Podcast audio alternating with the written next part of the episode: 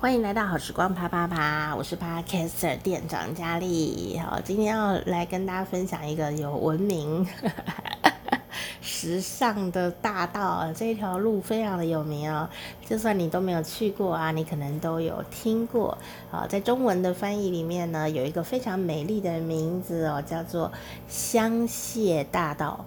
巴黎的香榭大道，很多人都会去朝圣，因为那里有很多的名牌的呃店，好的。原原址就在那个地方，有很多很多的这个巴黎名牌啊，哈。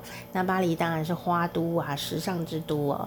那很多人都会走在这香榭大道上，香榭丽舍大道，它的名字叫香榭丽舍，哈。这我觉得中文把它翻译的相当的美好哦。那当然呢，很多人以前就会讲说，虽然名字很浪漫啊，但是呢，路上狗屎是蛮多的。不知道现在状况是如何啦，哈，啊，总之呢，这个中文翻译啊，人家讲翻译啊，三个原则嘛，信达雅哦，我觉得它营造出了一个花都巴黎的一种。美丽、浪漫、时尚的感觉，就算没去过呢，看到香榭大道、香榭丽舍这几个字，你都会觉得好香，好像巴黎就是有卖香水啊，它的确有卖香水，然后就觉得好像就像以前叶爱玲唱的歌一样，走在那异国的街道，你就想要扭着你的腰，这样好像风情万种。但是今天的猜猜乐的题目就是。请问，我们都知道香榭丽舍、香榭大道这个词是翻译过来的，是用音译的。好，那因为我不会讲法文，你要听可以请那个 Google 翻译给你听。但是呢，它就是音译，音译就是从声音翻过来的嘛，香榭这样 乱念。会法文的朋友请不要揍我，它就是音译啦。哈，那我想要问的事情就是，请问。香榭大道的香榭，它的原来的含义是什么呢？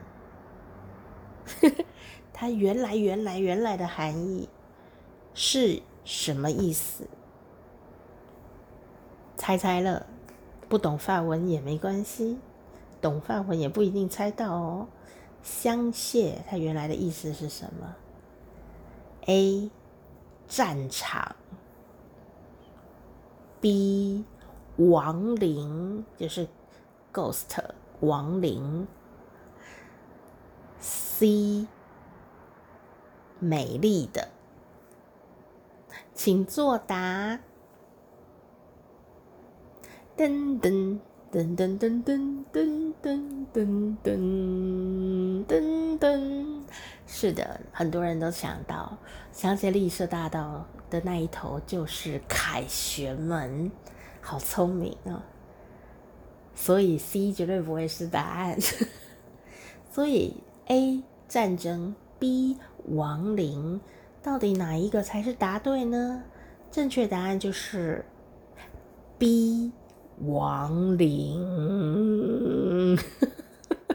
哦，但是不是这种的哦。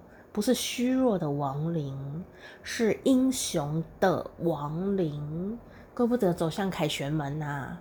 所以呢，香榭大道原来它的原来的名字，从希腊文去看的时候，它的意思其实是亡灵大道，听起来有点毛毛之感，毛毛的。但是它不是一般的亡灵哦，它是。英雄的亡灵，哈，就是也是厉害的亡灵就对了啦，强的啦，哈，强的亡灵这样，但他就是亡灵大道啊，幽灵大道的意思，就是英雄的幽灵的大道，惊惊啦，哦，那所以啊，有时候你如果懂原因的时候啊，你就比较不会呃乱用。但是很多时候，我们都被这个中文所迷惑。这个中文太美了，香榭听起来就很浪漫，有没有？然后你就会想到哦，很多东西在呃台湾啊，哈，很多东西的怎么建案呐，还有什么餐厅呐，都会喜欢用香榭两个字，榭就是一个木木头的木字边，旁边是谢谢的谢嘛，哈。然后呢，这个香榭两个字一讲就会想到有好有法式的情怀，好有巴黎 feel 这样子。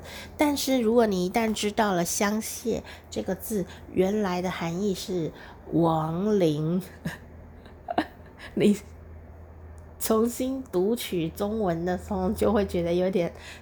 太过好笑，比方说，我家住的建案是香榭大楼，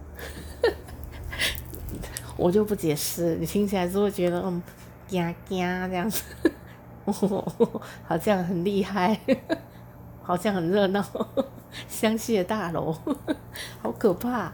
然后呢，餐厅就是香榭餐厅。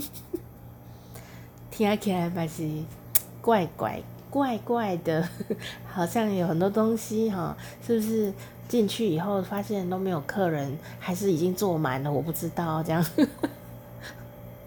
所以呀、当然了，当然了，就我也没有要责怪或者是嘲笑或怎么样。就是因为它的中文翻译实在是那个翻得很漂亮，那个字很漂亮，所以让大家一看望文生义，你就有一个浪漫的感觉。可是事实上有很多事情，你回到它原来的意思去看的时候啊，就会呃变得有一点邪趣，这样 有一种荒谬的好笑。所以呃，以后你看到香榭叉叉的时候，请不要。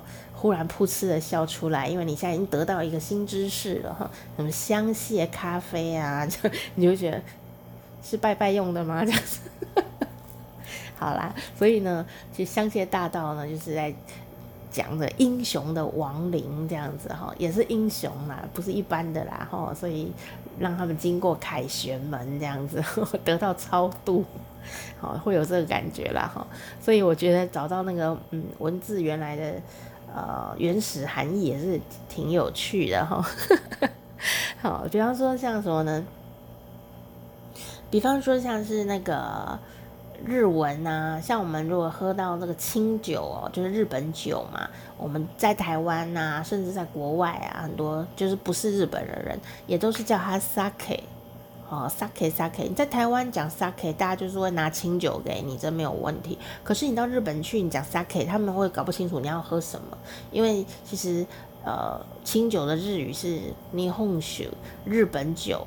好、哦，但是呃，sake 在日本的意思其实就是不分种类的酒，就是 wine 的意思。所以如果你到日本去说我要 sake，他们就会。是你要喝威士忌，还是要喝啤酒，还是要喝什么？他会搞不清楚。好，所以你到日本，反而你要叫他霓虹酒，就是日本酒，他才能够明白你要喝什么这样子哈。但在国外就不会，而且在台湾你讲 sake，大家都是呃知道你在讲的就是清酒，就是日本传统的酒这样哈。这个东西也很有趣，就是在在台湾或者是在。境这个国家的境外讲的话，跟在那个国家里面讲的话，可能意义就不一样。比方说呢，在台湾啊，很多人都习惯说啊，我要来一杯拿铁。哦，他怎么不拿别的，要拿铁，好像很重哦，不是哦。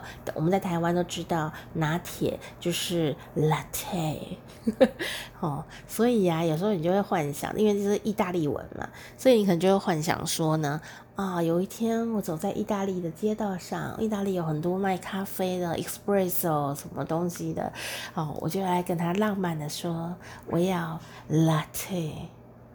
然后你就会得到一杯牛奶 milk，牛 奶。为什么？怎么会这样呢？